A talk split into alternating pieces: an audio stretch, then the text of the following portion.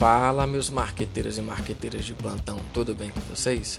Está começando mais um Casa das Ideias, um podcast focado em fazer o aprendizado do marketing se tornar bem mais interessante, observando exemplos do nosso próprio dia a dia. Então fica ligado que tem muita coisa boa pela frente.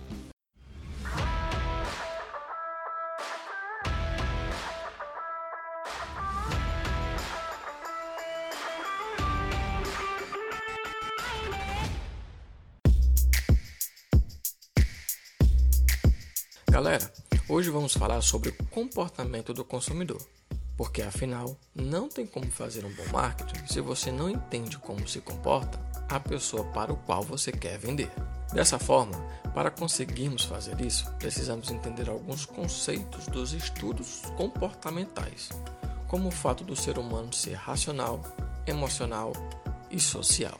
O ser humano é racional quando ele busca a melhor forma de agir, analisando os prós e os contras de cada situação. É emocional quando ele é sensibilizado por algum sentimento que cause tristeza ou alegria. Sabe aquela alegria quando você que você sente quando você recebe alguma encomenda dos correios? Pois é, você está sendo emocional nesse momento. E é social porque o seu comportamento age de acordo com as regras do grupo ao qual você está inserido. Lembra da febre do All-Star? Onde todo mundo estava comprando aqueles tênis para ir para o colégio, isso foi um comportamento social. No entanto, muito disso está atrelado a fatores culturais. Dessa forma, é interessante fazer algumas distinções entre cultura, subcultura e classe social.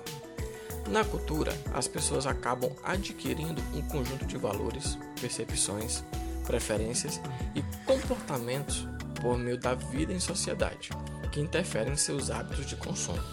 Já na subcultura, ela é composta por um conjunto de particularidades culturais de um grupo menor, diferenciando do padrão da sociedade maior, porém, sem que exista a desvinculação da cultura vigente.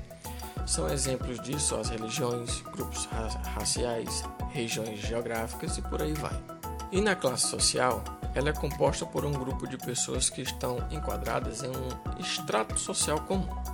Consistem em divisões ordenadas, relativamente homogêneas e duradouras de uma sociedade.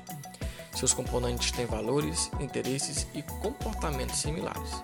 Sabe aquela história da classe A, B, C, ou quando seu primo rico aparece com o Apple Watch e você está usando um Xing Ling que acende a luzinha quando você aperta o botão? Pronto, é exatamente isso. Mas seja quem for, todo mundo é influenciado por algum fator social, seja um grupo de referência, que são grupos de pessoas que influenciam sentimentos ou pensamentos. Por exemplo, quando alguém fala que é de direita, de esquerda ou é otaku, isso é por causa dos grupos de referência.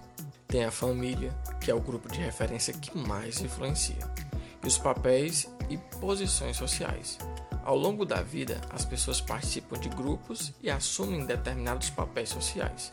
E isso faz com que elas escolham produtos que representem seu status na sociedade. É tipo aquela velha guerra que tem entre quem gosta de smartphone iPhone da Apple e quem gosta da Xiaomi. Então, isso é por causa dessas influências. E algumas pessoas são influenciadas por características particulares os fatores pessoais, como questão de idade, profissão, condição econômica, estilo de vida e a própria personalidade.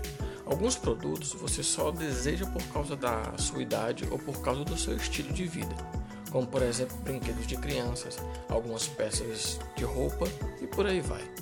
Outros fatores que influenciam são os fatores psicológicos. Quando você está na academia, por exemplo, e o instrutor grita: sem parar, aqui é no pain no gain, e aquilo te motiva, isso é um fator psicológico. Outros exemplos são a própria percepção, quando você acha que uma pessoa está mentindo ou não, ou o próprio senso de moralidade, que é baseado nas suas crenças e atitudes. O que podemos concluir quando falamos sobre o comportamento do consumidor é que precisamos entender realmente o que ele é de verdade e o que chama a atenção dele. Dessa forma, podemos escolher a abordagem certa, aquela que melhor vai se identificar com ele e fazê-lo comprar o nosso produto. Como eu disse no começo desse podcast, não tem como fazer um bom marketing se você não entende o seu consumidor.